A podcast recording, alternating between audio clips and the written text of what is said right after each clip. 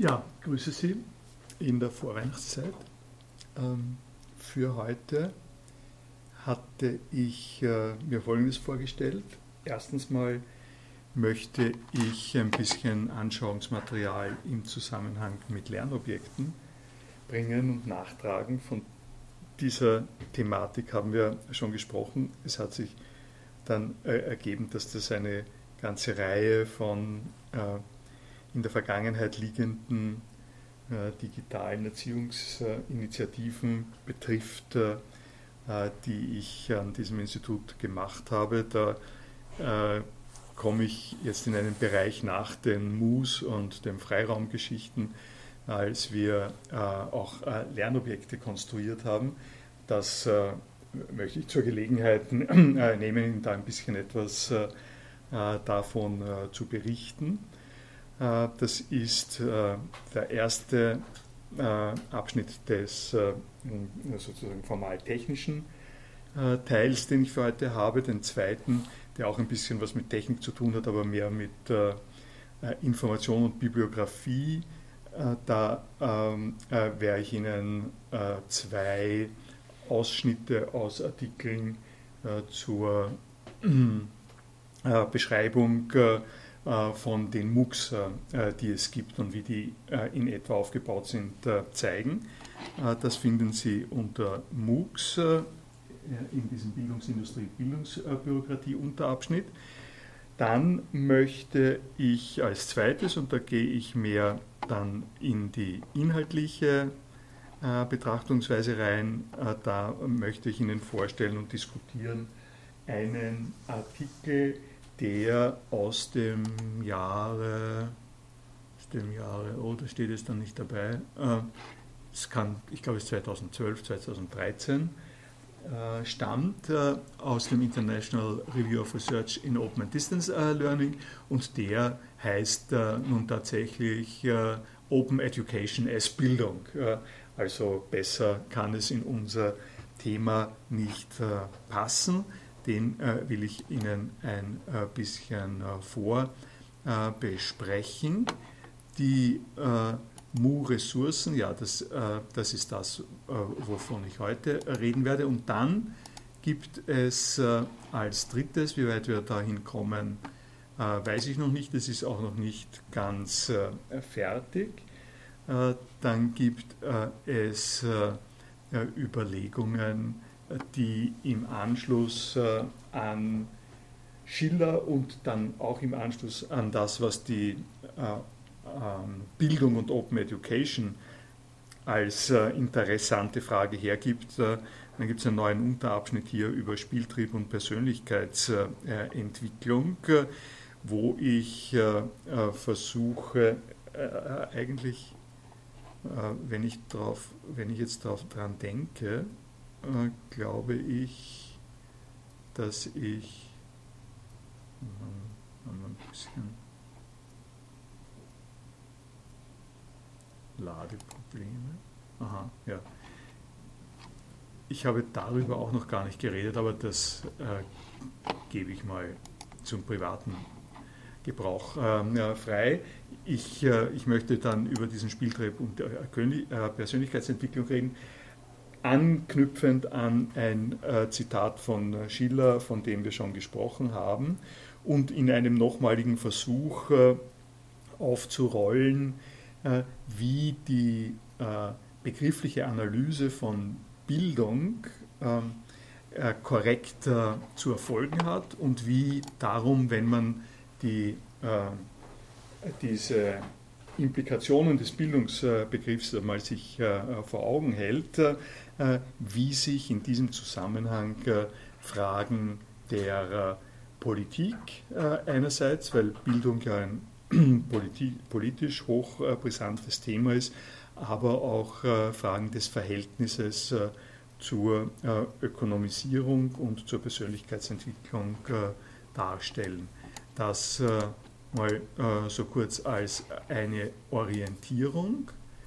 Ähm, ich beginne mit den äh, äh MOOC-Ressourcen und äh, dabei mit der Vorstufe der Lernobjekte und habe mir ein spezielles Lernobjekt herausgesucht, mit dem wir gearbeitet haben. Und zwar verhält es sich dabei auf folgende Art und Weise. Im Jahr 2007 hatte ich eine ähm, Veranstaltung, die eben dem ähm, Wiki hier auch komplett äh, dokumentiert ist, äh, eine Art von Projekt und das Projekt äh, war ein Lernobjekt über Open Culture zu erzeugen. Und das Ziel dieses Projektes war dann, wenn wir dieses Lernobjekt über Open Culture haben, sozusagen eingekapselt und in sich gut argumentiert und transferierbar, äh, dann gehen wir damit an ein paar Mittelschulen in äh, Wien und testen das aus. Wir nehmen ähm, Kontakt auf mit äh, Lehrerinnen und Lehrern der Philosophie und fragen, ob die bereit wären, das in der Schule im Informatik- und Philosophieunterricht oder Philosophieunterricht eher, aber auch Informatikunterricht mal zu zeigen und verstehen das als bisschen sozusagen als ein um Umsetzen in der Praxis äh, äh, dessen, was wir an der Uni tun, auch als einen Test und äh, auch ein wenig als ein Spiel natürlich, weil ähm, das ist nicht im Rahmen eines großen Erfolgsprogramms oder Wissenschaftsforschung gewesen, sondern sollte auch verstanden werden als Ausprobieren der Möglichkeiten, die es da gibt. Äh, wenn Sie sich äh, das im äh, Einzelnen anschauen, ist da ziemlich viel gearbeitet worden. Wir haben das Thema in dieser Gliederung betrachtet. Das fängt damit an, das ist das erste Kapitel, da sehen Sie schon, da hat es ein bisschen ein Problem gegeben. Das Ding findet den, die Quelle, ah doch, findet es wieder, ist offenbar irgendwie nicht richtig äh, eingetragen. Also das gehört hier als, äh, als Bild äh, dazu. Wie schaut es da aus? Da haben wir auch Probleme mit den Bildern. Das habe ich im Vorbereich nicht. Ich glaube, das im Vorbereich nicht richtig abgecheckt. Also diese, diese Bilder werden im Moment nicht richtig umgesetzt im Wiki selber.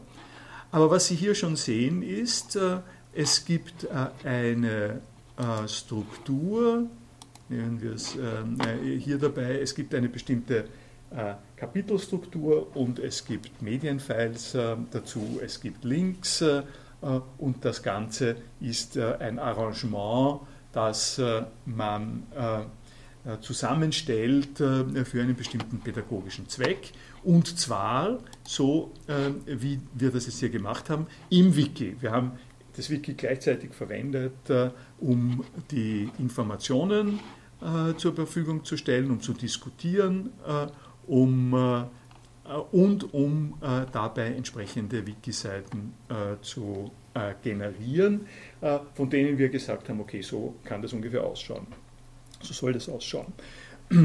Wenn wir das in eine äh, Schule bringen oder irgendwo anders hinbringen, äh, dann äh, kann man natürlich äh, die äh, im Wiki erarbeiteten Seiten nehmen, aber das war nicht äh, unsere Idee. Unsere Idee war damals eben noch, das muss etwas sein, was man verpflanzen kann in unterschiedliche Umgebungen, also auch sozusagen als ein ein bestimmter Test. Ich mache Sie äh, darauf aufmerksam, erinnere Sie daran, äh, das ist gerade die Gegenbewegung äh, zu dem, was die, was die CMOOCs machen, nicht? was der Stephen Downs macht. Der Stephen Downs, der dann gesagt hat, er macht keine er macht genau keine Lernobjekte, sondern er holt sich von überall ad hoc mit verschiedenen Skripts die Sachen zusammen und das wird ein wildes Netz von wild oder weniger äh, wildes Netz von äh, Ressourcen, die man äh, quasi zusammen mesht, ne? Mesh-up äh, eigentlich. Das ist gerade äh, das Gegenteil von Mesh-up. Das soll etwas sein, äh, was überall ungemesht einsetzbar ist. Und das geht auch. Und wie haben wir es gemacht? Wir haben das so gemacht, wir hatten ein paar Informatiker dabei, die sich dabei eine ähm, äh, extra Aufgabe gestellt haben. Äh, und die haben Folgendes gemacht, die haben ein Skript äh, äh geschrieben, das nennt sich Wiki2Scorm. Und äh, äh, ich stelle Ihnen das heute nicht vor, wenn wir Zeit haben, vielleicht im, zu einem späteren Zeitpunkt. Und dieses Skript Wiki2Scorm funktioniert folgenderweise, in folgender Weise, du gibst dem Skript ein die URLs der Seiten, die es äh, im Wiki äh, hier gibt. Äh, und du drückst auf einen äh, Button und das Skript erzeugt aus äh, diesen Seiten ein Lernobjekt.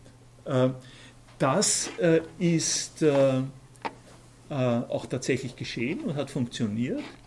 Und ich zeige Ihnen, ja, erstens einmal, ja, zeigen wir das Lernobjekt. Das Lernobjekt, das schaut so aus, dass in, äh, wobei man dazu sagen muss, ich habe das schon erwähnt, in Ilias äh, kann man äh, Scorm-Objekte importieren und man kann auch Ilias Produkte als Scorm äh, exportieren. Das geht in Moodle auch übrigens. Und ich rufe das jetzt in Ilias auf und äh, was sehen Sie da? wunderschön, genau, äh, dieselbe Seite, jetzt als ein Unterabteil, Abteilung eines in sich äh, geschlossenen Dings. Sie können hier dann weitergehen und Sie haben, äh, hier sind sogar die Bilder dabei, wie Sie sehen, ähm, und äh, es sind, äh, hier sind Code-Fragmente dabei. Hier ist der Richard Stallman, den ich schon mal erwähnt habe vor 14 äh, Tagen, glaube ich, dabei. Die Grafiken sind dabei. Das heißt, das kann man hier, ja? In, Im waffenzeitlichen Kontext muss ich bedenken, Sie haben jetzt gesagt 2007, 2008? 2007. Okay, ähm, weil mir kommt es jetzt aus, aus der heutigen Perspektive mhm. so vor, dass ich einfach nur hergehen würde und aus einem, einem Wiki-Artikel ähm, so quasi eine Reader-Ansicht hätte, in der dann okay. nur den Text und, und die ähm, eingebundenen Bilder und jetzt auch da den eingebundenen Code sehe und den dann nicht, nicht modifizieren kann und das eigentlich so wäre, wie wenn ich ein virtuelles PDF hätte. Absolut, genau. Ich kann ja auch aus dem Wiki, ich kenne ja aus diesem Wiki auch, wo, äh, wo waren wir hier? Äh, aus dem äh, Wiki kann ich auch ein, ein PDF machen. Äh, Eben, ja. Es gibt Spezialseiten.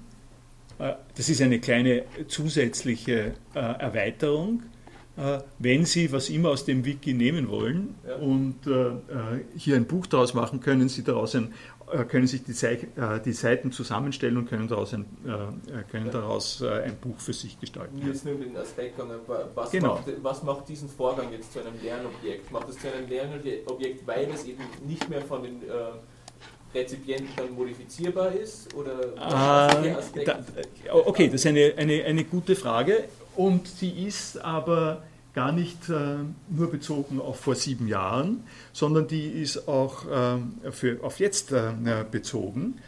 Äh, nämlich, äh, wir haben ja gesehen, dass äh, in dem Wiki, gerade in dieser Vorlesung, eine ziemlich bewegte Geschichte zwischen den verschiedenen Seiten sozusagen geht. Und die Idee war jetzt die, um auf das nochmal zurückzukommen, dass man, und das wird man, da wird man relativ schmerzhaft darauf äh, hingewiesen, wir sind schmerzhaft darauf hingewiesen worden in früheren Zeiten und heute in dieser Vorlesung geht es ja eigentlich auch so, äh, man wird ziemlich schmerzhaft darauf hingewiesen, dass das verwirrend ist, äh, dass man schon sehr viel gute Vorarbeit braucht und Bereitschaft braucht, sich in diesen ein bisschen durcheinanderlaufenden Diskussionszusammenhängen zu bewegen. Äh, und das, äh, das, das ist sozusagen das Thema. Auf der einen Seite äh, alles offenlegen, was da gewesen ist. Man kann nachlesen, man kann die Diskussionen lesen, man hat den ganzen Materialbestand, aber für die, die nicht so viel Zeit haben, einen sozusagen e-, einen Extrakt. Wir sind an der Stelle allerdings wieder bei dem, was wir am Anfang gesagt haben, im Komprimieren. Nicht? Genau. Das wäre wär dann so quasi, ich habe nur da den Kern der Sache, das, was äh, vom Lehrveranstaltungen dann quasi präsentiert wird. Äh, genau. Das Raw Material und äh, das, was dann diskutiert wird, ist das, was dann lebendig entsteht im Wiki. Das Lernobjekt, das daraus erzeugt werden würde, wäre dann eben nur der blanke Text, der von vornherein schon gegeben ist. Ganz genau so. Äh, also okay. das ist, das ist ein, quasi das, ein, ein Lern-PDF, mit ja.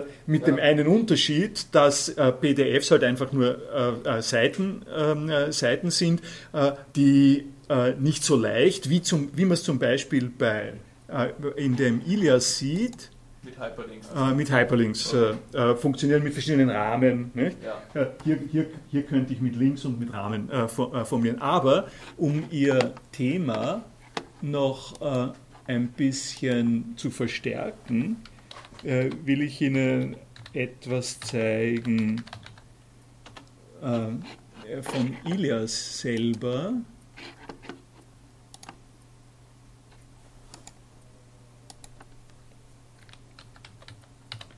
Ich habe Sie da schon einmal reingeführt äh, im äh, Zusammenhang mit der Administration, nur um, äh, um das äh, noch einmal äh, sinnfällig äh, werden zu lassen. Ja? Das sind die Administrationswerkzeuge im Vergleich zu dem, was Sie im Wiki haben. Ja?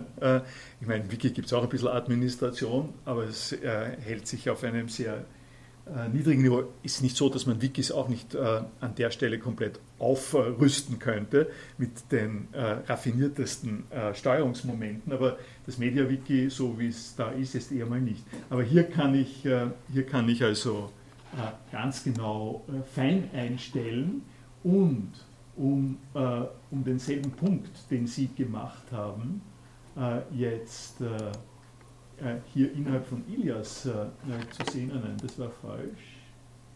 Das wollte ich nicht. Äh, ich wollte eigentlich hier. Äh, ja, Eins darunter malen. Ja, ich, ich will es Open Culture, oder? Ich, ich, will's, ich will, nein, da, äh, das wollte ich schon sagen, ja, ich will den Inhalt bearbeiten, oh. das will ich hier machen. Äh, und äh, zwar äh, das sind wir.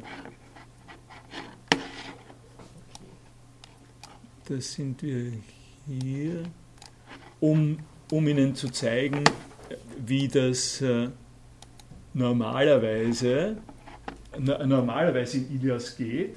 Das ist zwar jetzt keine Wiki-Umgebung, aber Sie können alles das in dem speziellen Fall als ein internes äh, HTML-Konvolut oder auch ein, äh, ein Ilias-Konvolut. Sie können hier äh, die äh, können, können hier die ganzen Sachen selber schreiben. Ja? Aber Sie lachen zu früh, weil das ist ein Ilias-Objekt. Äh, wenn Sie sich jetzt anschauen, äh, was passiert mit dem, mit dem Open Culture, das ist ein SCORM-Objekt das, das zeigt es äh, zwar so, aber wo haben wir hier das Datenverzeichnis? Ja, wo haben wir das Datenverzeichnis? Das kann ich nicht mehr bearbeiten. Äh, das, das kann ich nicht bearbeiten. Das ist alles in diesem ZIP, in, dieses ZIP-File hier enthält das folgende. Ich zeige Ihnen dann auch, auch was. Das enthält eine ganze Anzahl von Metadaten darüber, was da alles drinnen ist. Und, und und dann, äh, und dann die, unter RES die Ressourcen. Äh, und das ist sozusagen zusammengepackt äh, äh, und da kommt niemand mehr rein. Und das ist auch die Idee. Also so wie PDF auch. PDF soll quasi etwas überall stabiles sein und hält sich nach dem Prinzip, ein Buch kannst du auch, bei einem Buch kannst du auch nicht mitschreiben, wie du willst. Ja? Die äh, Idee bei einem Wiki ist genau die andere. Äh, die Idee des Wikis ist aufzugreifen, äh, dass es interaktive ähm, Partizipationen gibt äh, und womit, womit, wir sozusagen gespielt haben, ist beides. Nicht? Ich kann, wenn ich in die Mittelschule gehe und dort sitzen 25 ähm, Leute, die muss ich für eine halbe Stunde unterhalten mit einem bestimmten Punkt und da bin ich beim Betrieb äh, auch wieder, ja, äh, dann kann ich nicht anfangen und zu sagen, wisst ihr was, äh, ihr habt Gelegenheit, da jetzt kreativ mitzuarbeiten. Das ist ein bisschen zynisch. Äh, geht natürlich auch, aber äh, aber, aber wenn, ich, wenn ich sozusagen äh, in eine Stunde reindrücken will, dann muss das an der Stelle passieren. Heutzutage hat man dann PowerPoint äh, oder sowas. Ne? Das, das geht natürlich auch. Wir, wir, wir, äh, PowerPoint gestartet natürlich auch diese Beweglichkeit nicht. Ne? Ähm, äh, ich äh, zeige Ihnen noch ein äh, anderes Beispiel, wo, das, wo wir das eingesetzt haben äh, auf derselben Basis, nämlich als, äh, äh, als Wikibooks. Hier, äh, hier haben Sie, ich weiß jetzt, gar, ob ich da, ich glaube allerdings nicht, dass Sie das als Scorn äh, reingemacht, hat, äh, reingemacht haben.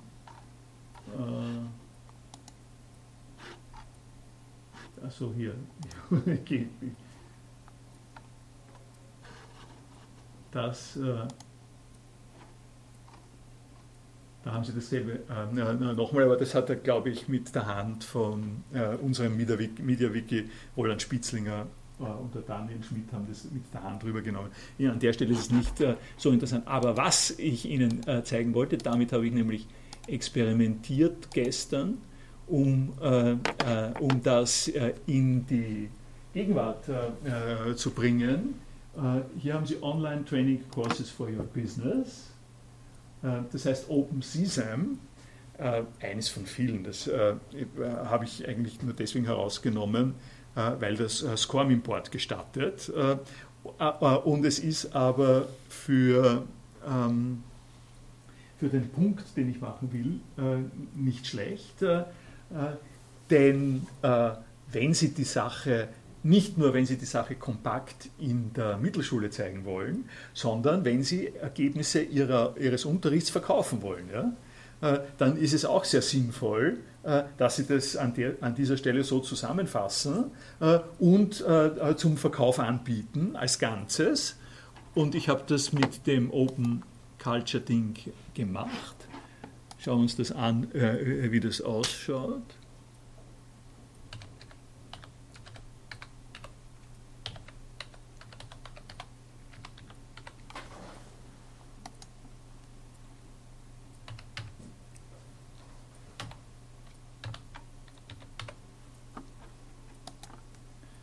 Hoffe, es funktioniert. Scheint so zu sein, ja, genau. Also Open Culture Wissenschaft, Wissensgesellschaft. Und ich, ich habe da drin das, äh, ich habe dasselbe Scorn sozusagen rein, äh, reingeschoben. Und was habe ich hier? Äh, das ist doch ganz schick, nicht, würde ich äh, sagen. Also rein von der Funktionsweise freut man sich, äh, wenn sowas geht. Sie, ja? Ähm, es ist dann nur meine Frage, was das wirklich real dann für einen Vorteil bringt für die Studierenden oder für die, für die, für die, die das Lernmaterial präsentiert bekommen. Weil ich habe im Endeffekt genau das, dass ich ein PDF habe, ein Quasi-PDF mit Hyperlinks und dem Ganzen implementiert ähm, aber es ist ja jetzt derzeit nur den Vorteil auf Seiten des äh, jeweiligen äh, Organisierenden, der die Lehrveranstaltung organisiert, weil ich kann das ja quasi immer wieder verwenden und kann sogar, genau äh, wenn ich ganz lustig bin, kann ich das zum Verkauf anbieten über seine Plattform. Und genau das. Ja, aber ja. wo ist dann so quasi diese, diese ähm, wo wird dann der, der Mehrwert an Bildung erzeugt? Das sehe ich nicht. Nirgends. also das, äh, der Mehrwert, ich würde als Antwort sagen, der Mehrwert an Bildung wird dadurch erzeugt, dass ich mich damit herumspiele. Das riskiere ich sozusagen. Das ist meine äh, Vorstellung dazu. Ja? Dass ich nicht, äh, das ist auch ein Hintergedanke der Vorlesung, äh, um das mal ganz offen auszusprechen, äh, dass ich die äh, Berührungsängste, dass ich nicht aufbaue einen Graben zwischen, wie Sie hier sehen, wie viel ist das, wie, viel, wie oft ist das schon verkauft worden äh, äh, und damit sage, damit will ich nichts zu tun haben. Das ist, äh, äh das ist etwas, da sollen sich die anderen Leute darum kümmern und ich spreche über Schiller äh, und den Bildungsroman, äh, sondern dass ich, dass ich einfach mit den beiden hantiere. Nicht? Und das, das geht, geht eher in meinen Begriff von Bildung hin. Ich, um aber um da sozusagen ein, zwei Sachen zu sagen. Also äh, es ist wunderschön äh, vom, vom Versprechen her, dass das überall geht und in gewissem Sinn geht Aber wenn Sie versuchen, diesen Kurs zu validieren, dann haut es dann raus, ja, aus irgendeinem Grund. Und das ist meine äh, das ist meine Erfahrung mit dem Zeug überhaupt. Äh, es gibt fünf verschiedene Versionen von SCORM äh, auf der einen Seite und manche werden akzeptiert von manchen und manche werden nicht akzeptiert. Das heißt, von Kompatibilität und so ist überhaupt keine Rede. Also insofern war das das ganze Programm. Selbst wenn ich nicht rede vom Nutzen für die Studierenden, wenn ich allein schon vom Nutzen, allein nur vom Nutzen für die Anbietenden äh, rede, äh, ist äh, dieses Programm einfach nicht aktuell mehr. Äh, äh, es ist, ja. Das, was da aber dann e-, eventuell, wenn man es ganz positiv sehen wollen würde, äh, wäre eben das, dass ich sage, okay, wenn das wirklich so funktionieren wird, dass alles kompatibel wird, dass er das immer wieder praktisch wiederverwerten kann, mhm. dann hat äh, der Lehrende etwaig mehr Zeit, um sich mit den, äh, darüber hinaus mit der Diskussion zu befassen und dem Ganzen.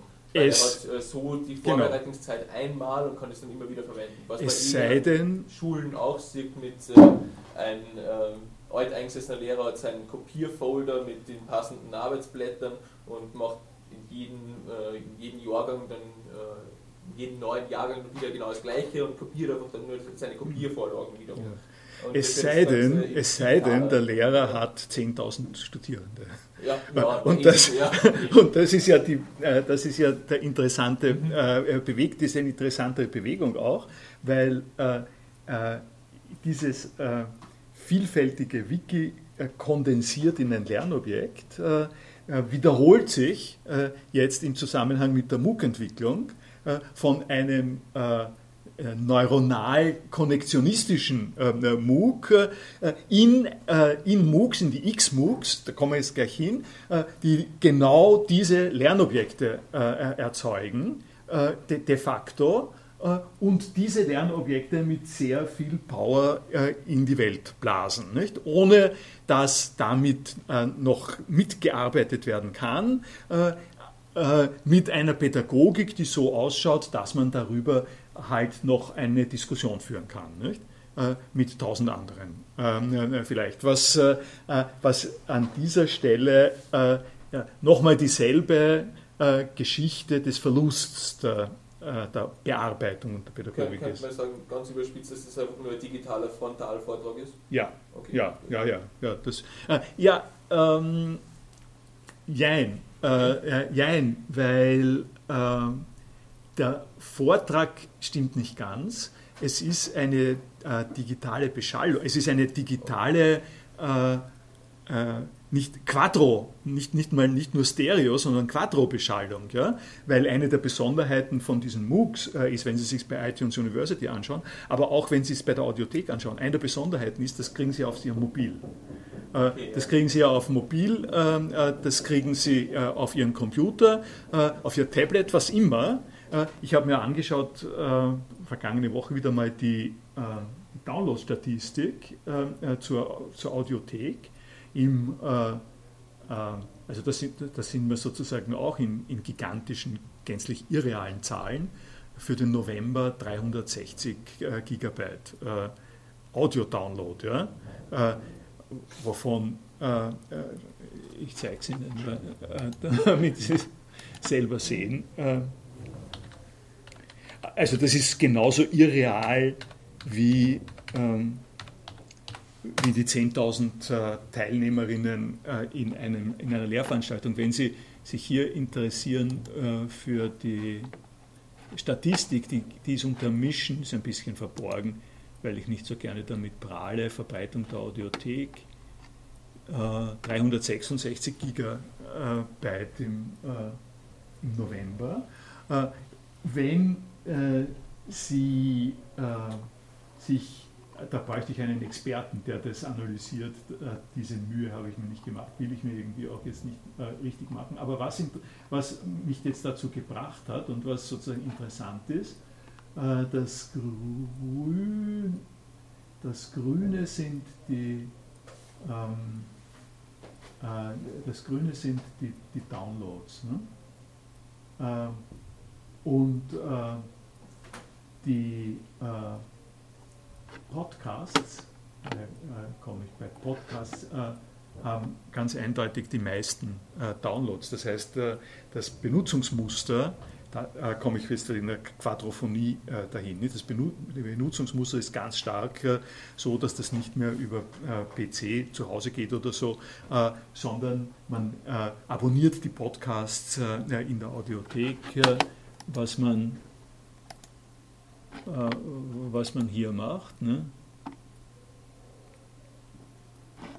Da haben Sie die jeweiligen Podcasts, die sind jetzt, die gibt es jetzt auch alle, alle schon, und dann holen Sie sich auf Ihren äh, äh, auf Ihr Mobiltelefon, äh, ja, holen Sie sich runter. Ne? Ja, dann muss ich mich korrigieren, das ist kein digitaler Frontalvortrag, sondern ein digitaler Frontalvortrag mit zeitlich unabhängig, äh, unabhängig und, und dann noch äh, räumlich unabhängig. Genau ja. das, genau das. Die zwei Aspekte sind eigentlich dann genau das, was den großen Unterschied ausmachen. Das, äh, so, so würde ich es auch sagen. Und das hat natürlich, äh, um es mal in einem Schlagwort äh, äh zu sagen, in den Diskussionen äh, um die äh, Besonderheit von MOOCs im Vergleich zu anderen früheren Lernstrategien, tritt immer wieder der Terminus Brick and Mortar Universities auf. Ja? Also das sind die Universitäten, die äh, gebaut sind äh, mit äh, Ziegeln und, äh, äh, und äh, Mortar ist Mörtel, nicht? mit Ziegel und Mörtel, Mörtel gebaute Universitäten. die haben nur die Möglichkeit eines Frontalvortrags. Nicht? Und, da, da, ist der Frontalvortrag einfach vorgesehen. Und selbst wenn man, so wie es harmlos äh, zunächst einmal äh, klingt, äh, Audiomitschnitte zur Verfügung stellt. Nicht? Äh, äh, so wie man das ja leicht machen kann. Ähm, äh, Leute ähm, legen ihren MP3-Rekorder dahin, nehmen das auf und stellen es zur Verfügung. kratzt das noch nicht am Frontalvortrag irgendwo? Das wird wirklich erst an der Stelle aktuell, als es ein, ein ganzes äh, Medienarrangement gibt, äh, äh, das dir in allen Lebenslagen diese Inhalte vermittelt. Ne? Was ja. aber dann weitergedacht trotzdem noch nicht das auflöst, dass man sagt, okay, ein Frontalvortrag ist, also gibt es halt diese eine Seite der Diskussion, wo gesagt wird, der Frontalvortrag ist nicht mehr zeitgemäß, es geht um Interaktivität im Lernen. Und dann hätte er eigentlich nur eine, also quasi wird das ganze Problem des Frontalvortrages nur ins Digitale transferieren, dass ich sage, okay, eben genau deswegen, weil ich äh, jetzt hausen wir über 10.000 oder so äh, Studierende mit, äh, mit meinen Daten versorgen will, ähm, dass eben diese Interaktivitätskomponente gar nicht gegeben sein kann, weil ich kann als Lehrender gar nicht das überblicken, die Diskussionen und dort also quasi einen roten Faden drin, drin haben. Oder da ist genau das gleiche Problem wieder. Ist völlig richtig. Es kann, ja, also es ist ja kein Zweifel, es können interaktive Momente angeboten werden, werden auch, zeige ich äh, äh, dann noch. Man kann sich subskribieren, man kann Aufgaben kriegen, man kann Aufgaben lösen äh, und, und man kann sich gegenseitig auch helfen bei diesen, bei diesen Aufgaben. das ist aber nicht anders möglich, als dass man quasi eine Opernsängerin hat. Ne? Äh, die das Ding vorsingt, äh, äh, das ist der unantastbare inhaltliche Kernbereich, den dann die anderen Leute sozusagen irgendwie nachzuvollziehen versuchen. Diese, was nicht stattfinden kann, und was in dem Wiki, so wie wir es gemacht haben, zum Beispiel eben komplett anders läuft, äh, äh, dass jemand eingreift äh, und demjenigen, der sagt, der, der etwas vorgibt, sagt, na hast du das überlegt und der nimmt sich das, der, der nimmt sich so das zu, zu Herzen. Ja? Eine Information, die ich erst dieses Wochenende bekommen habe, die Universität Lund, das ist ein kleines Detail, also Lund in Schweden, eine Universität, eine ziemlich renommierte, bekannte Universität, hat beschlossen, sie organisieren drei MOOCs. Äh, äh, für ein MOOC setzen Sie an als Budget 100.000 Euro. Ähm, damit es was gleich schaut ähm, äh, und damit das funktioniert. Und warum tun Sie es? weil sie am Markt präsent sein wollen und hoffen, dass die Leute dann nach Lund kommen, ihre Masterstudien in Lund zu machen. Denn das, was sie als MOOC machen, das ist ja kein Studiengang. Das ist ja nur sozusagen eine Spitze von irgendwas. Also das wird attrahiert, das heißt, die haben gar nicht das Interesse, das ist, das ist an der Stelle keine Lehre, sondern das ist, eine Show. Äh, das, das ist eine, eine Universitätsshow, nicht? Äh, Im, im, im Sinne der, äh, der, der Messe, nicht? Der, der Messe aus, von Bildungsanbietern, Bildungsmesse in der Stadthalle, ähm, in einer ähnlichen Art und Weise, sozusagen umgesetzt, halt jetzt nur, nur weltweit. Das, ich beschreibe das jetzt mal ein bisschen ohne Sinn in Ihrer Suche. Sie wollten. Also ich habe im Moment ein bisschen den Eindruck, dass das eigentlich die moderne Form des Lehrbuches ist. Nicht? Wenn früher, wenn es ein Lehrbuch zu einer Vorlesung gegeben hat, da war ich räumlich und zeitlich unabhängig, da mhm. habe meine Beispiele drinnen gehabt, das hat man mit anderen diskutieren können, mhm. zusammensetzen und Beispiele rechnen, halt in einer Zeit, wo es noch kein Internet gegeben hat. Und, und heute kriegt man es halt ja. ein bisschen moderner mit Ton und Bild und, und interaktiv.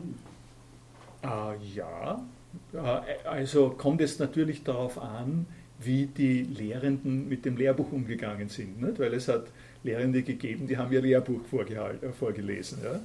Und es gibt, äh, es gibt auch am Institut für Philosophie Leute, die wollen nicht, äh, äh dass sie aufgenommen werden, weil sie haben ein Buch geschrieben und die wollen, dass die Leute, ähm, die in der Veranstaltung sind, das Buch kaufen und lesen. Ja? Es gibt, gibt es noch immer. und die, äh, es gibt aber andere, die ihr Lehrbuch ähm, zur Grundlage, zur Hilfe genommen haben und damit aber dann selber etwas weitermachen. Äh, das ist ein äh, generelles äh, äh, Muster äh, in der Bildungsdebatte. Es ist allerdings die Wahrscheinlichkeit, dass diese Feedback-Bewegungen in Real-Time funktionieren, ja, die ist praktisch ausgeschlossen. Äh, an, äh, beim Lehrbuch gibt es nächste Auflagen. Äh, äh es gibt, ich meine, äh, da sind wir doch, wir sind doch wirklich erst im, ähm, äh, im allen möglichen Ausprobieren. Nicht? Der Lorenz, Lorenz Lessig, werden einige von Ihnen erkennen vielleicht, ein Jurist, ein amerikanischer Jurist, der äh, Code and Other Laws of Cyberspace geschrieben hat und ein Buch über Open Culture auch geschrieben hat. Äh, ausgesprochen äh, einflussreich und unglaublich gut geschrieben und gut recherchiert, hat das Buch in, nach einem gewissen halben Jahr oder Jahr, das konnte er sich leisten. Erstens ist er angestellt in Stanford gewesen, zweitens hat er sehr viel Geld schon so, so und so gehabt. Er hat sozusagen vom Verlag erwirkt, dass er nach einer Zeit das Buch in ein Wiki gestellt hat und dann ist es losgegangen, dann haben sie, die, äh, dann haben sie es überarbeitet. Dann haben sie im Wiki mit reger Beteiligung der, äh, der, der, sozusagen des Restes der Leute, der interessierten Leute, haben sie das weiter geschrieben und es hat eine zweite Auflage gegeben, äh, Open Culture 2 oder Code 2 und das war das Resultat tatsächlich von ähm, Bewegungen und Teilnahme an, äh, an diesen Dingen. Äh, also diese Möglichkeit äh, gibt es auch, äh, aber, aber MOOCs geht nicht in die Richtung. Das eine äh, äh, will ich Ihnen sozusagen noch zeigen, einfach zum Anschauen, weil es, weil es nicht schlecht ist, sich das einfach mal zum Bewusstsein zu bringen damit können Sie jetzt einen neuen Kurs ähm, einstellen. Äh, an dieser Stelle habe ich den äh, Scorn-Paket hineingeschickt, äh, aber das reicht nicht, weil Sie müssen eine ganze Reihe von Informationen machen. Zum Beispiel äh, müssen Sie äh, äh, sagen, wie viel das kosten soll. Offer a Volume Discount, offer, offer a Site License, müssen Sie sagen, wie lange man braucht, um das zu machen hier haben Sie die Subjects, um die es da geht. Uh, Business Skills, Industry Specific Healthcare, Compliance, Safety, Target Audience.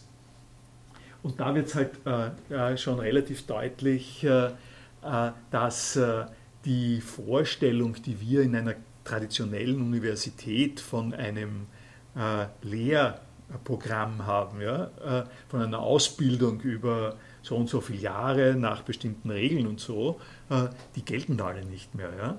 Die, äh, ähm, äh, es geht um äh, Leute überall, die bestimmte Fertigkeiten erwerben wollen und die bereit sind, sich für bestimmte Fertigkeiten unter bestimmten Zeit-Constraints und so weiter halt ganz einfach 100 Dollar zu leisten und dann am Ende ein Zertifikat zu bekommen. Das sind die ähm, das sind die Gestaltungsprinzipien in, in die, die, Richtung, in die äh, das hier geht. Ne?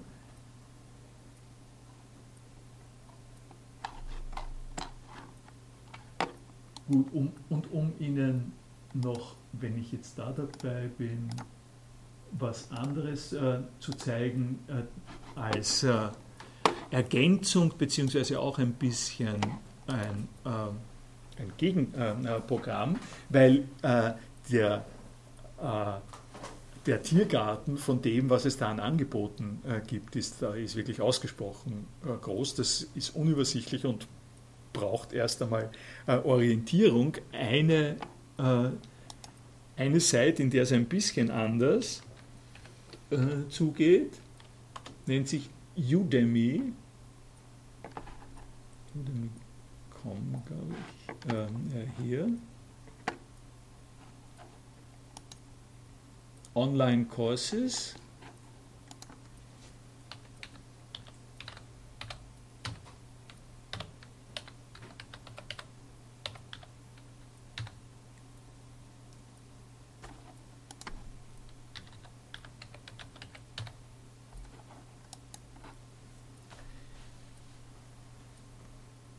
Das sieht äh, das sieht auch so aus. Also hier, äh, hier haben Sie, äh, allein das zeigt, ja schon, zeigt ja schon einiges, nicht? Was es da alles gibt, von Zahlentheorie, C, C das ist nicht C+, sondern C-Sharp ist das. C-Sharp heißt das, ja genau. dann Web Development, Demo-Video für ihr Business, äh, aber sie, äh, hier haben sie akademisch nicht so, dass es da nichts gäbe. Ne? Veden, äh, äh, die Vedas, äh, die sind überhaupt relativ äh, bekannt. Aber hier haben sie zum Beispiel 10 Dollar Lectures on Greek History and Culture. Ähm, ähm, ich, äh, äh, das Oberste eigentlich ganz lustig gefunden, das ganz erste uh, Learn to Think Like a Philosopher. The Thinker Academy. Critical Thinking, learn to, think, uh, learn to think like a philosopher, ja, ist interessant. Aber ein bisschen teuer. Ja. ein Critical Thinker. Und wenn Sie aber jetzt, äh, wenn Sie jetzt Ihre, äh, Sie können da einfach einen eigenen Kurs anbieten. Ja. Ich habe da, ja, und das ist, äh, das ist sozusagen auch instruktiv. Da müsste es einen, habe ich hier ein, ein Kurs, aha, da, da gibt es eine Anleitung. Naja, Sie können, äh, ich, ich habe das jetzt nicht, es ist nicht uninteressant, wenn Sie äh, äh, einfach einen Kurs anmelden, dann kriegen Sie jede Hilfe äh, dafür, äh, welche Bestandteile Sie alle mit reinnehmen können und so weiter. Also die haben ein starkes Interesse daran, Leuten es leicht zu machen, äh, solche Kurse zu entwickeln. Ne? Also die, äh, die Mühe, äh, die man für, das, äh, für die Teamarbeit eines komplexen Multimedia-Dings braucht, wird einem da zum Teil abgenommen. Weil sie natürlich mitverdienen an den Udemy-Kursen. Genau so. Wenn es 97 Dollar kostet, dann ziehen sie wahrscheinlich jetzt 20 Dollar ab äh, pro Inskription äh, für Verwaltung. Genau so. Gen genau, genau ja. so ist das. Äh, ganz, ganz genau so ist das. jetzt noch einmal kurz zurück zum Lärmobjekten, dann lasse ich dieses Thema, aber die zwei, ähm, diese zwei Bilder habe ich noch dazugegeben. Das ist leider nicht größer zu machen, das ist eine Java-Applikation. Ja, jetzt nochmal draufklicken, ist jetzt größer werden. Nein, das oder? glaube ich. Nein, das ist schon. So, Gibt es das? Oh ja, sogar, haben recht, ja. Also was das ist, das ist folgende. Äh, das ist ein, äh, äh, ein Editor für Lernobjekte, der sich Reload nennt. Der ist tatsächlich frei und ist für den Gebrauch des Editierens von solchen Lernobjekten und Sie sehen an der Stelle, was zusammengepackt ist in äh, äh diesem äh, ZIP-File, äh, das wir gesehen haben. Äh, Sie haben hier Metadaten, die sich äh, beziehen auf Lernobjekte. Dazu muss ich ein bisschen was sagen. Ich halte das sozusagen sehr kurz. die Techniken, die hier eine Rolle spielen, sind frei verfügbare ähm, äh, äh, Standardtechniken äh, zur Gestaltung von Inhalten im digitalen Bereich. Insbesondere ist es auf XML basierend. XML ist äh, eine Auszeichnung, eine Kennzeichnungssprache. Wie erzähle ich das ähm, äh, am besten? Ähm, der, der, Vergleich mit HTML führt immer ein bisschen in, das, in die Irre. Äh, XML ist, ein, äh, ist eine Metagrammatik. Äh, ich kann es jetzt nicht anders sagen. Es ist sozusagen eine Regel, wie Sie einzelne Sprachen konstruieren können mit jeweils äh, sachspezifischer Grammatik. Ähm, also eine Grammatik, äh, die dazu da ist, äh, zum Beispiel um ihre, ihr Ersatzteillager äh, zu organisieren. Äh, der schaut, äh, es gibt eine Grammatik, äh, äh, die gestattet Ihnen, Sie, Sie haben ein bestimmte, ein Ersatzteillager und dieses Ersatzteillager wollen Sie erfassen und digitalisieren äh, auf eine Art und Weise, dass das kompatibel ist mit dem Rest des äh, dessen, äh, was es im digitalen Angebot in Datenbanken gibt. Die Schwierigkeit in solchen äh, Zusammenhängen ist nämlich immer die, das betrifft sowohl die Lernobjekte als auch alles andere, was Sie online erfassen können, dass es Datenbanken gibt, in die können Sie nach einer bestimmten Ordnung Ihre Bestände aufnehmen, aber die sind nicht transferierbar. Da müssen Sie, da bringen Sie, wenn Sie so eine Datenbank verwenden, äh, dann, äh, dann ist es so, äh, dass sie sozusagen immer gebunden sind daran, dass sie dieses Programm verwenden. Sie kommen aus diesem Programm nicht mehr, mehr raus.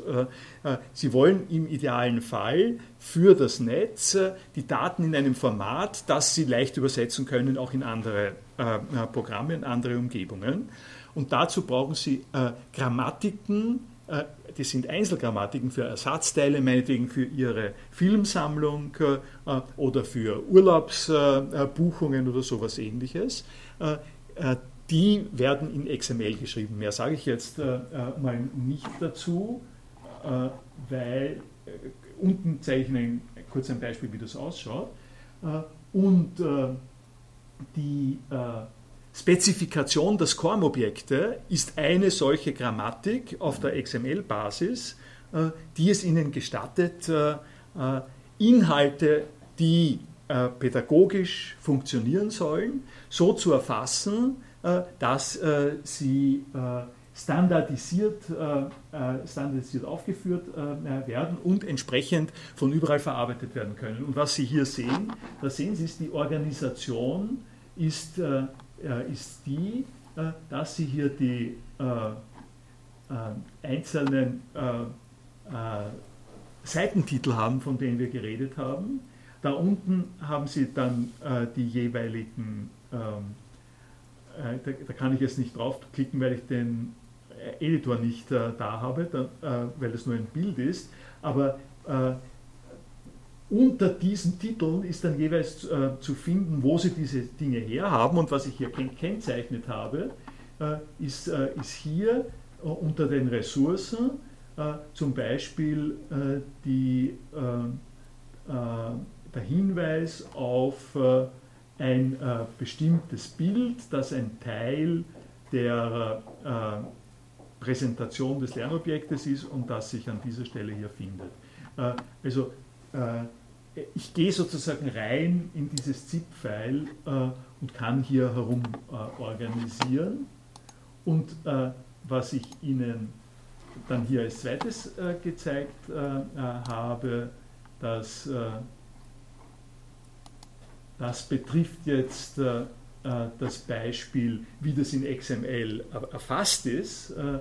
Also das ist jetzt die Organisation, oben haben Sie die Metadaten, ich habe das rausgeschnitten. Hier haben Sie die, das sind die Ressourcen, das ist die Organisation.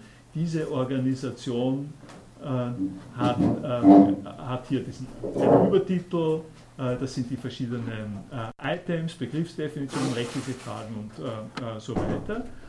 und die kriegen hier eine Ressource-Bezeichnung verpasst. Hier haben Sie die Ressourcen.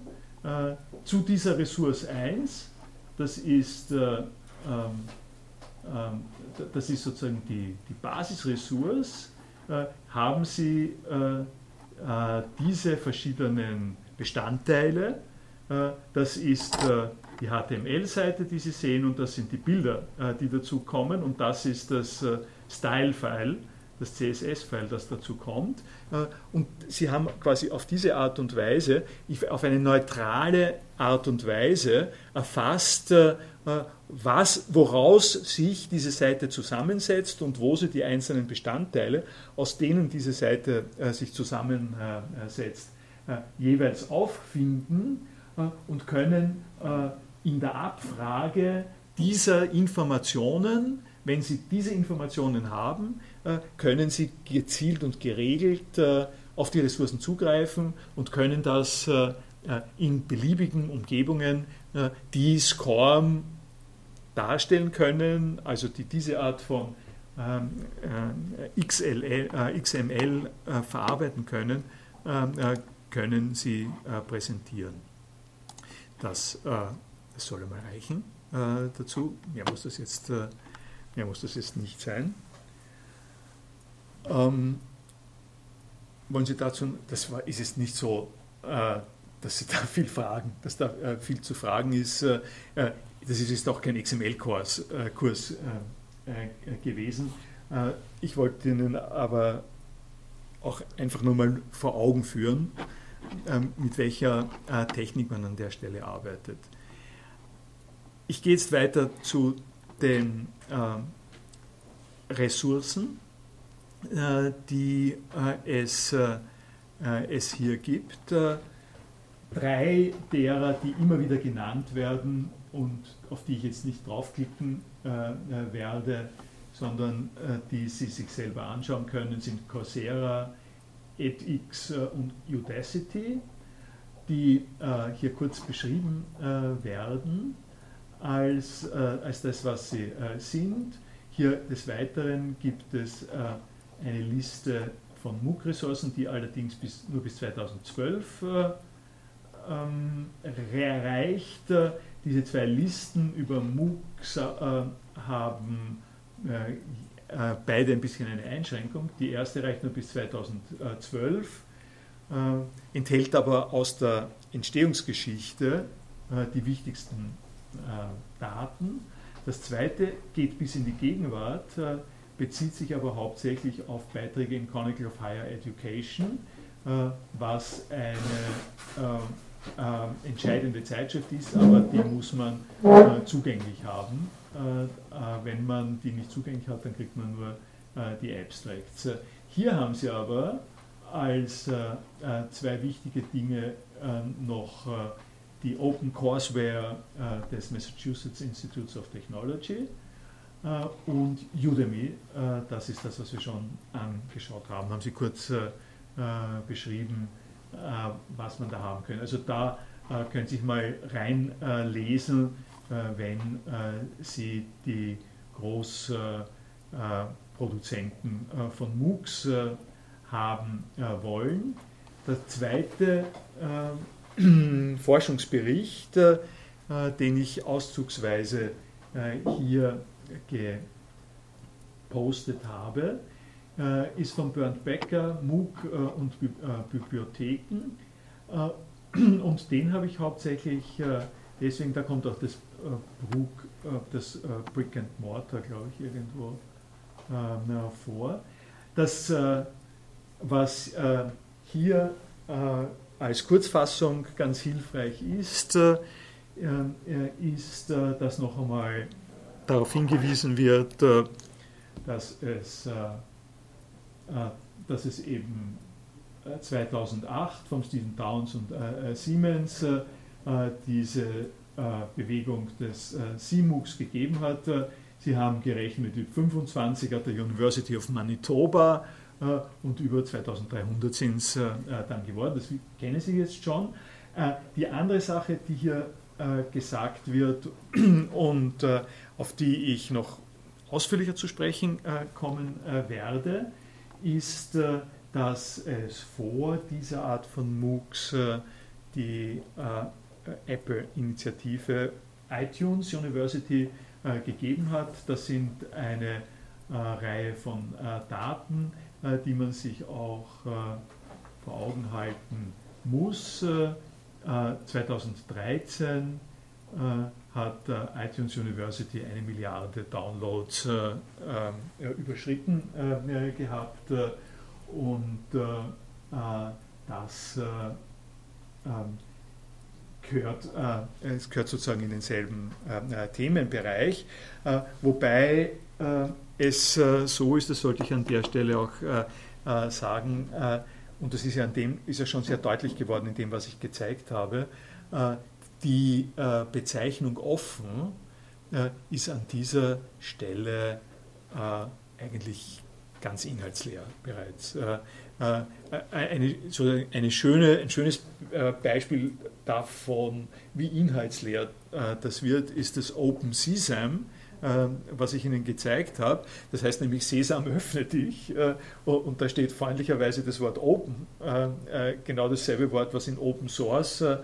und Open Access passiert. In der Stelle öffnet sich der Sesam deswegen dann, wenn man 100 Dollar zahlt. Das kann das Ding auch heißen und vor allem ist es, ist es dadurch auch relativiert, steht hier auch ähm, dann, dass man äh, offen, frei, zugänglich im Sinn von, man muss als erstes nicht zahlen, äh, zwar äh, solche Inhalte haben kann, ähm, weil, äh, dass aber die äh, Nutzanwendung, äh, wenn man dann was haben will davon, also wenn man ein Zertifikat haben will, in der Regel zu bezahlen ist. und wir befinden uns an der Stelle in einem äh, Zusammenhang, äh, in dem das offene zur Verfügung stellen äh, von Inhalten ein Teil einer Geschäftsstrategie äh, ist und äh, äh, zwar auch und gerade im Bereich der, der Bildung.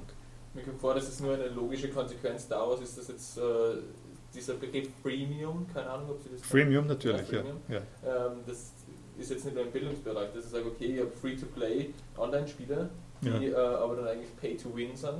Ähm, das wäre dann genau der Äquivalent da. Richtig. Ich sage, okay, ähm, ich habe einen Kurs, der ist gratis äh, zugänglich, ich kann alles, äh, alle Inhalte einsehen, aber wenn ich so quasi gewinnen will, bildungspolitisch gesehen, eben meinen Abschluss machen will, muss ich dann zahlen. Genau das ist äh, kein genau. Konzept, genau. das ist nicht das Rad neu erfunden, jetzt ja, auf, auf Bildung bezogen, sondern das ist einfach nur, mir kommt vor, das ist eine logische Konsequenz eben daraus, dass ich sage, okay, jetzt dieses Freemium-Konzept ja. gibt es, das ist einfach am Markt draußen und äh, dass ich das jetzt auf Bildung anwende, ist eigentlich nur so, ja, das, das, äh, das, das ist so. Äh, man kann daraus äh, schon äh, auch, äh, auch eine, eine, die folgende Schlussfolgerung ziehen. das, was die Universitäten als gehaltvolle vermittelbare Wissensmenge äh, produzieren. Ja? Äh, also was passiert, wenn hier die 35 Leute äh, am Institut für Philosophie äh, Woche für Woche ihre äh, Forschungsresultate zu vermitteln und so. Ja?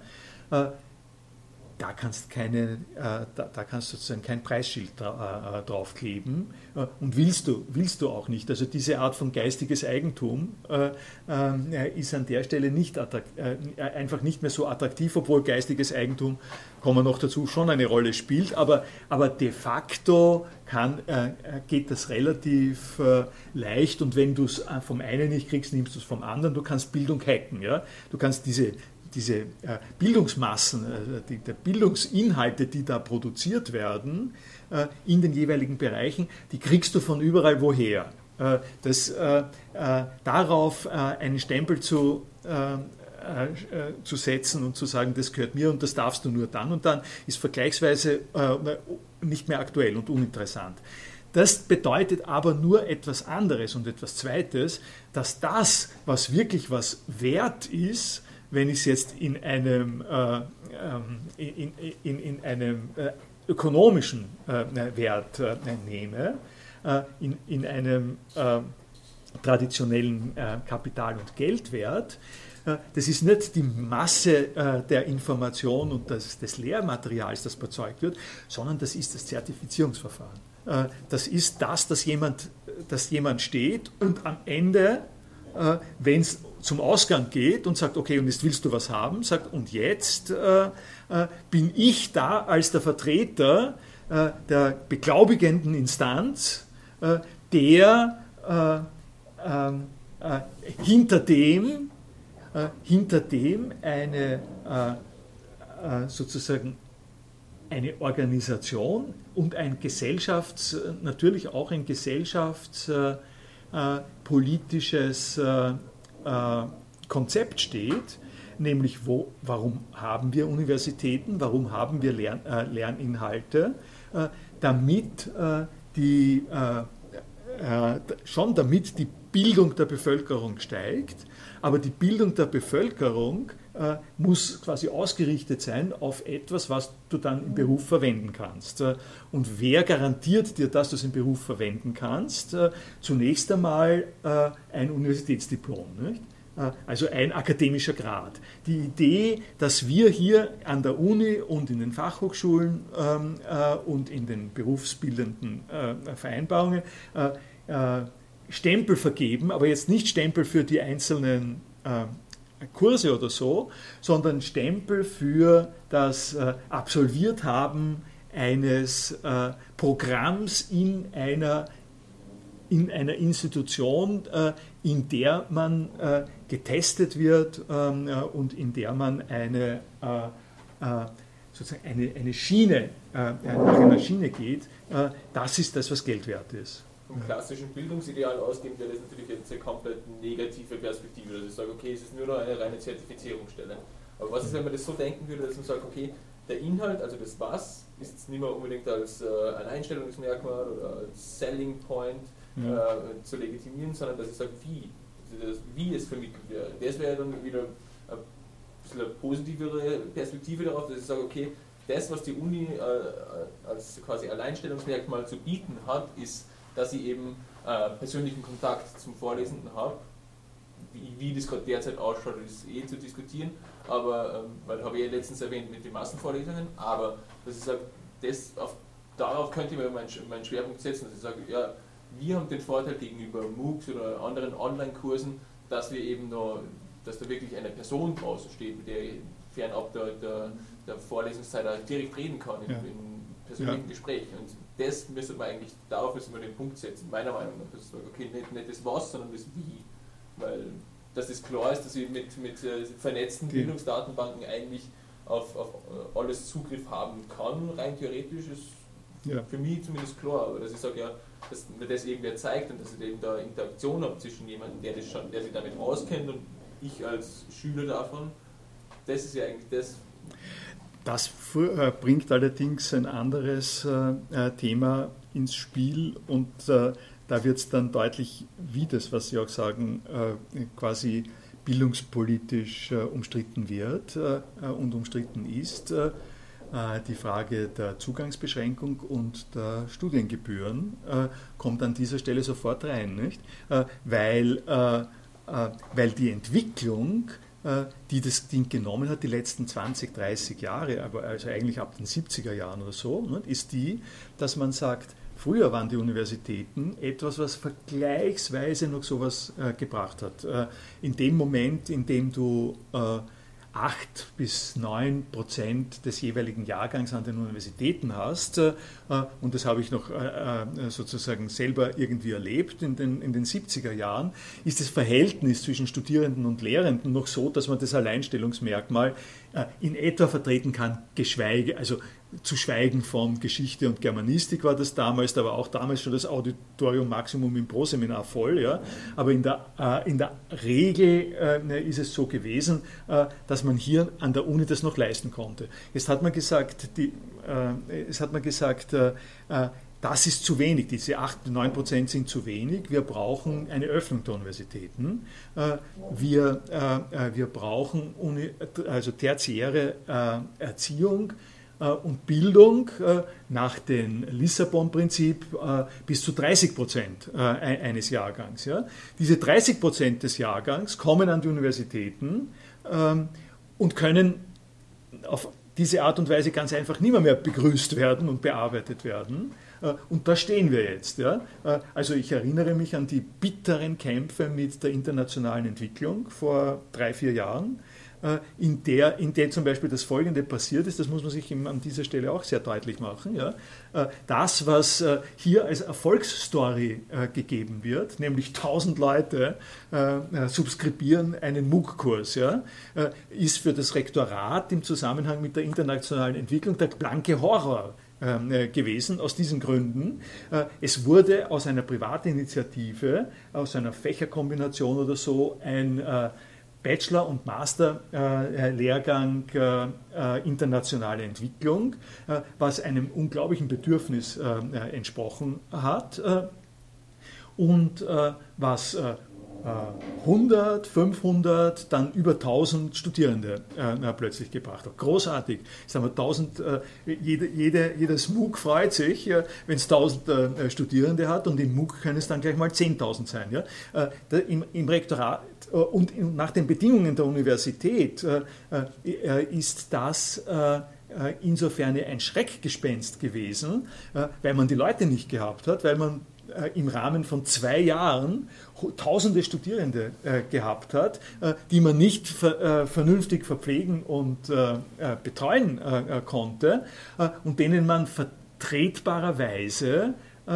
eigentlich kein Zeugnis am Ende geben konnte oder aber nur irgendetwas, was sozusagen runtergeradelt ähm, wäre in, solchen Leute Massenveranstaltungen. Die, ähm, die Tatsache, äh, dass man äh, äh, zum Beispiel an dieser Stelle gesagt hätte, okay, wir, machen, wir schalten um und wir machen, es gibt schon mal keine Hörsäle dazu, ja, wir schalten um und machen das auf ähm, machen das ganz, ganz, ganz hart quasi auf, auf einer MOOC-Basis. das hat man nicht, hat man nicht gehabt. Nicht? Das sind Perspektiven, die sich an dieser, an dieser Stelle stellen und, und wir sind einerseits im permanenten äh, Konflikt mit dem äh, Wirtschafts- und Wissenschaftsministerium und äh, dem, was die an Geld hergeben und den Kürzungen und den Entwicklungen und so, und so fort. Und auf der anderen ähm, Seite entwickeln sich Technologien, die in der Lage sind, mit dem umzugehen, aber das Loch das Loch bleibt, das Sie angesprochen haben. Ne? Ich wollte noch nachfragen, also irgendwie so dieser Widerspruch zwischen Bildung und Zertifizierung, mit dem tue ich mir jetzt gar nicht schwer, weil die Universitäten sind durchaus ihrer ganzen Tradition ein Zertifizierungssystem par excellence. So also da würden die aus dem Bildungszusammenhang komplett ausfallen, wenn ich jetzt sage, Zertifizierung darf nicht sein. Äh, die, das ist äh, das ist genau äh, auch der kritische Punkt. Äh, um ein anderes Beispiel zu nehmen, Plagiatsdebatte. Ja? die Plagiatsdebatte geht darum komplett in das Zentrum des Problems, weil in dem Moment, in dem die Universitäten nicht in der Lage sind, Plagiate zu verhindern, verlieren sie einfach jede Glaubwürdigkeit als Zertifizierungsinstanz. Ne? Das war doch immer so. Ich meine, das hat doch eine Universität nie leisten können, auch vor 30 Jahren nicht. Ah, vor drei. Ich, also, das kommt, die Univers dass Plagiate vorkommen, ist auch vor 30 Jahren hat auch vor 30 Jahren stattgefunden. Ja. Der jetzige äh, Rasch von Plagiaten, wo man draufkommt, äh, äh, dass es das alles gegeben hätte, äh, ist ein bisschen was anderes, wobei die Hahn-Geschichte, ähm, äh, also Johannes Hahn und sein Plagiat, das er hier äh, der, am Institut für Philosophie produziert hat, ein bisschen komplizierter ist. Das, nach meiner Auffassung ist es gar kein wörtliches Plagiat. In jedem Fall kommt das aus einer Zeit vor dem Internet. Äh, es gab diese äh, Zeitspanne, in der die immer schon problematische möglich Fähigkeit der, ähm, der Universitäten, Plagiate zu verhindern, gebe, gebe ich schon zu, äh, äh dramatisch gestiegen ist, äh, weil die Studierenden äh, äh, viel raffiniertere Umgangsweise mit Copy and Paste äh, hatten als die Hochschullehrer, äh, die die Arbeiten kontrollieren mussten. Also dieses, gegen das immer schon möchte ich mich ein bisschen ver, verwehren. Also ich habe immer so das Bild im Kopf, wenn ich in den 50er Jahren ein Auslandssemester gemacht habe, irgendwo an einer amerikanischen oder englischen oder französischen Universität, und habe da der Doktorarbeit rausgenommen und habe die Hälfte davon übersetzt und abgeschrieben, wer hätte das jemals finden sollen? Also das Leute, die kennt ja kein Mensch. Ah, das ist im Prinzip immer möglich gewesen. Äh, so viele Leute sind damals nicht in die USA. Ich kenne, es, es ist so, es ist tatsächlich so, ich kenne zwei, drei äh, Fälle davon. Äh, jemand, ein Geograf, der sich habilitiert hat mit einer Arbeit, die direkt aus dem Griechischen übersetzt war, aus einer zyprisch-zypriotischen äh, Universität, ja, äh, wo äh, kein Mensch draufgekommen wäre, wenn nicht zufällig jemand sich das angeschaut hätte, der den kennt und so. Das, das ist schon ganz richtig. Ja. Aber, äh, aber die, ähm, da, das ist, äh, also wie groß die Dunkelziffer ist, kann ich jetzt nicht sagen. Aber kritisch ist es geworden ab dem Zeitpunkt, ab dem es äh, diese Art von äh, Kompetenzasymmetrie äh, gegeben hat und in dem äh, ein Problem aufgetaucht ist. Und ich war bei der Zertifizierung ein, äh, ein Problem, dass, ähm, dass die Universitäten tatsächlich, wenn sie nicht mehr ähm, die wenn, wenn sie sozusagen äh, nicht mehr die Kompetenz haben, äh, akademische Grade zu verleihen, dann haben sie, haben sie ihre Aufgabe komplett verloren. Also da gibt es tatsächlich eine komplette Neuausrichtung.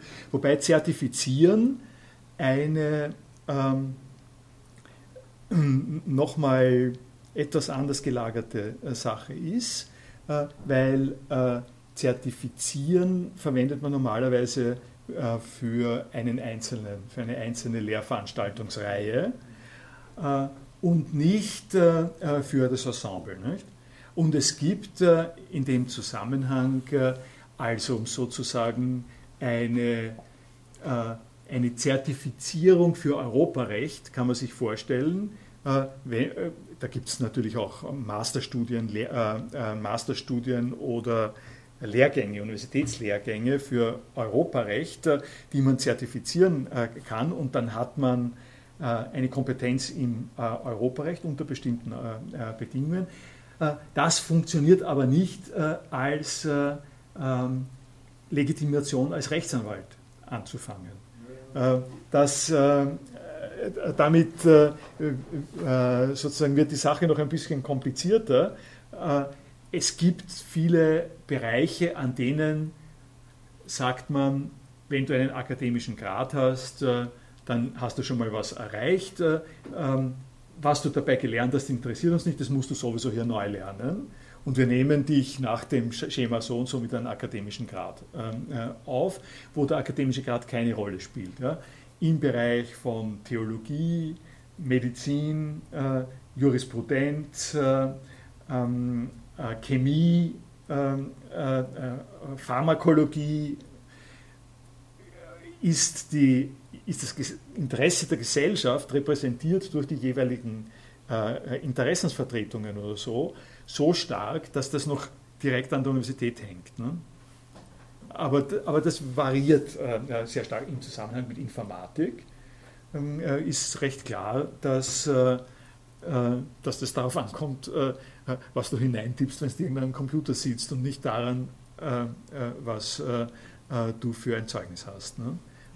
Bei, bei, Informatik wäre es jetzt eigentlich auch so, dass ich sagen würde, okay, das, dass ich jetzt ein Zertifikat habe, eben von der, von der Uni, sagt ja nur, dass ich eben einen, wie einen Werkzeugkasten habe und was da jetzt dann wirklich für eine Werkzeuge drin liegen, äh, ist eigentlich irrelevant, weil ich kann in Summe mit diesem Werkzeugkasten umgehen, aber ob ich jetzt da drin einen äh, C-Sharp-Hammer habe oder einen Java-Hammer oder so, das ist ja dann wurscht, weil ich kann, weil äh, ich habe sie quasi auf abstrakter Ebene von diesen einzelnen äh, Programmiersprachen darüber hinaus habe ich einfach gelernt, wie man systematisch damit umgeht. Und das ist ja dieser das besagt dann eigentlich dieses Diplom, was ich habe. Und äh, da, darauf aufbauen wird dann auch der Arbeitgeber sagen, okay, also Sie haben Ihr Universitätsdiplom und äh, Sie haben die und die Fähigkeit, an sowas heranzugehen und äh, Problemlösungskompetenz auf jetzt äh, ähm, IT-Ebene.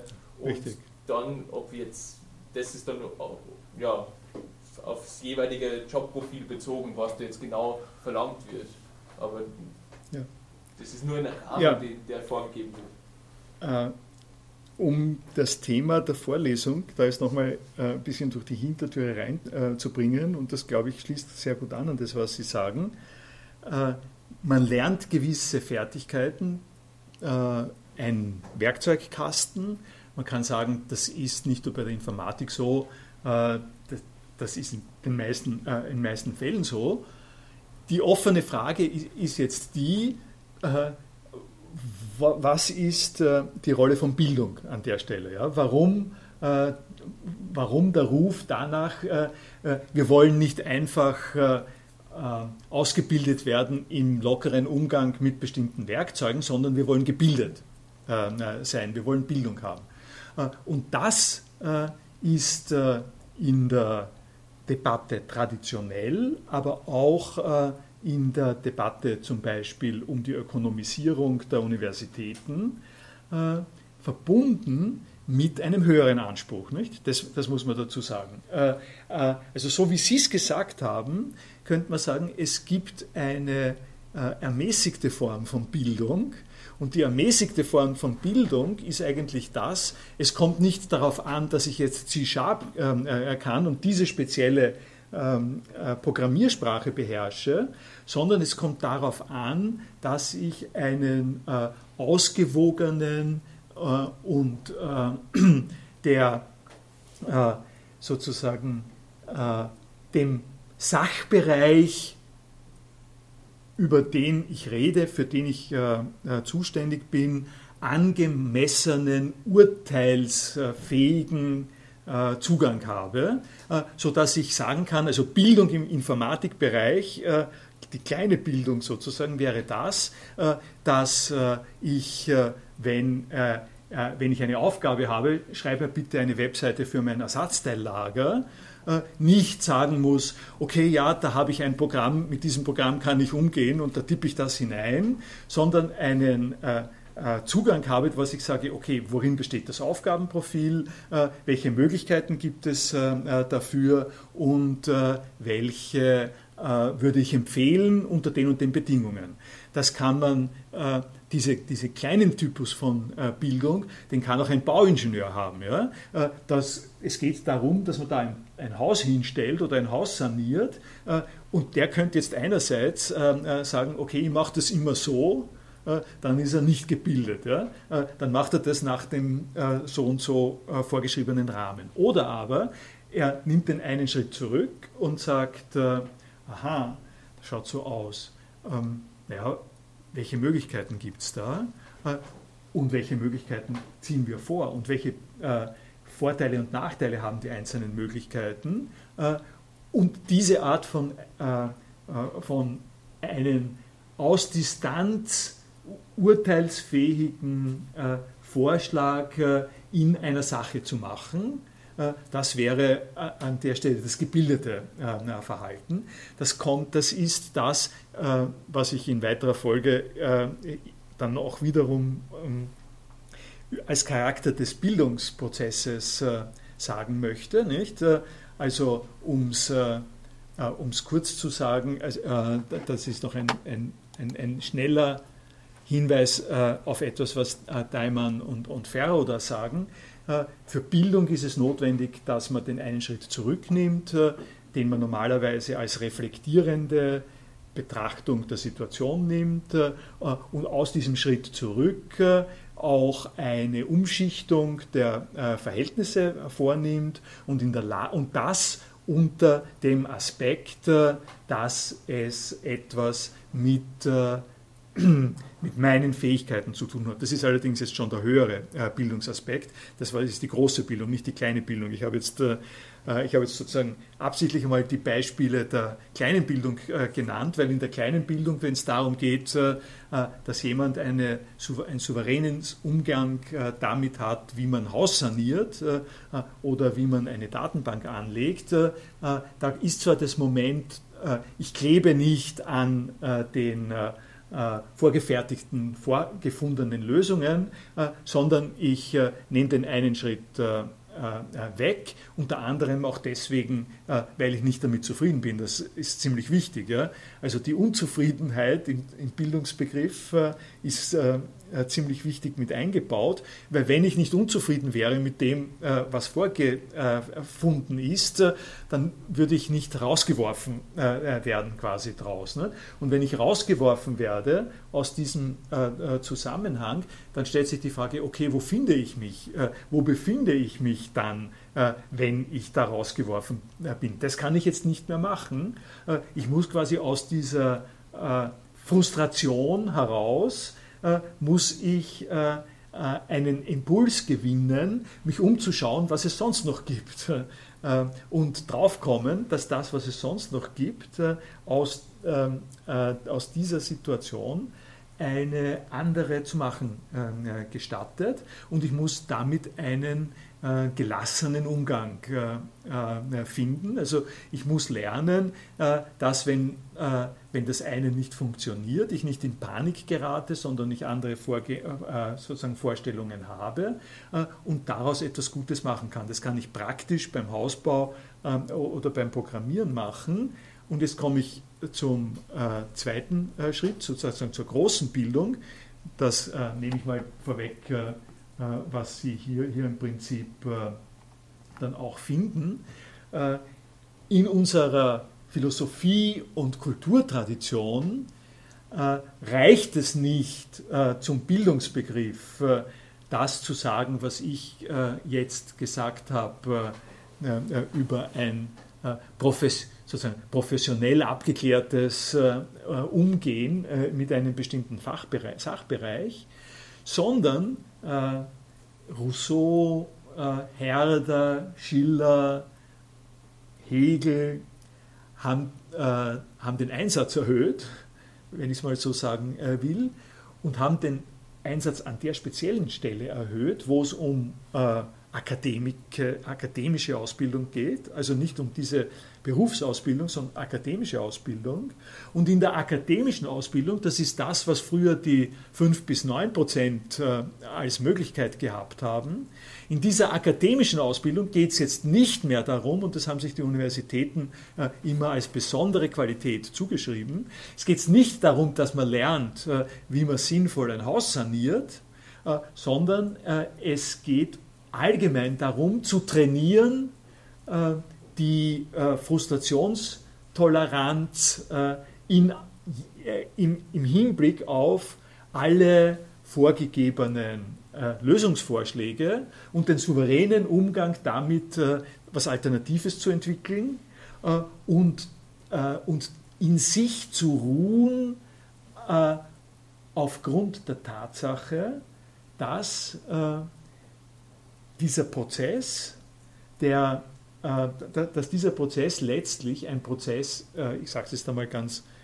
äh, knapp und ungeniert ein Prozess der Selbstwerdung ist. Äh, ein Prozess des, dessen, dass die Menschen zu sich kommen, äh, dass das, worauf es letztlich in der Erziehung hinausläuft, nicht darin besteht, dass man eine bestimmte Kenntnis erwirbt, die man dann umsetzt und abcasht, sondern dass es in der Erziehung als Ziel letztlich darum geht,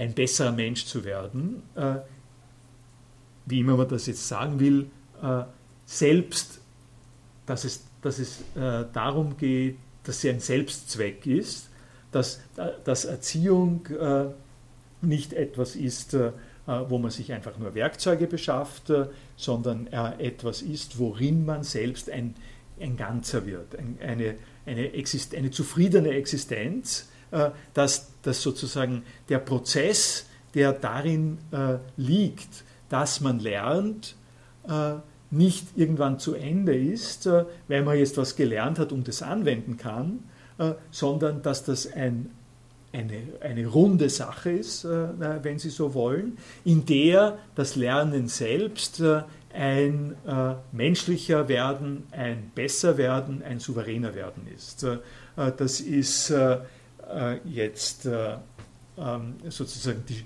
die, das schöne Versprechen äh, einmal formuliert. Ja, das kann man ja ganz einfach runterbrechen, oder wenn ich sage, wenn ich jetzt den Philosophiebegriff her und sage, die Liebe zur Weisheit, dann hätte man genau das, diesen Aspekt abdeckt. Weil dann sage ich, okay, ja, als genau. Weisheit hätte ich jetzt eben die kleine Bildung mit reflexiven, praktischen Prozessen und dass ich sage, okay, ich kann ich habe jetzt Problemlösungskompetenz auf praktischer Ebene, aber dass mir, das, dass mir eben dieser Prozess, das wäre der Prozess des Prozesses, oder? Dass ich sage, okay, ja, äh, genau damit die Befassung und die Liebe dazu, oder dass ich sage, ja, das macht mir Spaß oder damit möchte ich mich befassen. Das, ja, ja, das ist so.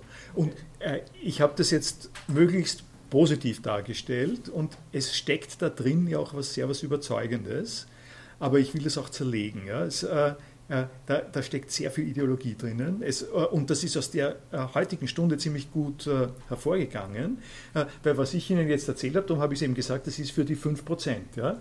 Das ist für die Elite, die in eine Anstalt einsteigen, in der sie das lernen können. Ja? Und nicht nur in der sie das lernen können, sondern in denen in, in, in dieser Anstalt der Universität wird ihnen von vornherein programmatisch gesagt, hier lernst du nicht Haus bauen. Hier lernst du nicht Patientenbehandlung. Wie du mit dem Patienten redest, das lernst du hier nicht. Hier lernst du hier lernst du Weisheit. Ja? Hier, lernst, hier, hier geht es nicht um die einzelnen Dinge, sondern hier geht es letztlich darum, dass du eine ausgereifte Persönlichkeit äh, wirst, dass du genügend Zeit hast, dass du genügend Ansprache hast, dass du genügend Fehler ähm, äh, machen kannst, äh, um dich dann wieder aufzufangen. Hier, hier geht es um Persönlichkeitsbildung in dem, in dem höchsten äh, Sinn einer, äh, eines Menschenideals. Und was und was dann da im Einzelnen passiert, das braucht dich auch gar nicht so zu kümmern, weil du bist eh in leitender Stellung. Du wirst dann eh in leitender Stellung sein. Das ist eine sozusagen an den Universitäten stark vertretene Perspektive, die nun genau durchschossen wird ähm, durch die Bedingungen, von denen wir da gesprochen haben und die ein und die ich sozusagen ein bisschen unter Druck äh, setzen äh, möchte. Einerseits äh, unter Druck setzen äh, vor, äh, durch die äh, Umstände, was ich ja jetzt gemacht habe, aber als zweites, und da bin ich dann beim nächsten Mal dabei, auch durch eine Analyse, eine, eine genauere Analyse der Mechanik dieses, die in in dieser äh, die, Details, äh, die in diesem schönen Versprechen äh, der runden Existenz drinnen sind. Also welche, um es mal, ist am Ende ein bisschen provokant zu sagen, wie hoch das Illusionsmoment in dieser Vorstellung ist. Und zwar nicht nur angesichts der Faktizität, sondern selbst selbst an der Stelle, an der es ideal gehen würde, hat, hat dieses von mir eben beschriebene äh, Modell der geschlossenen Existenz äh, einen hohen illusionären Anteil. Bis zum nächsten Mal.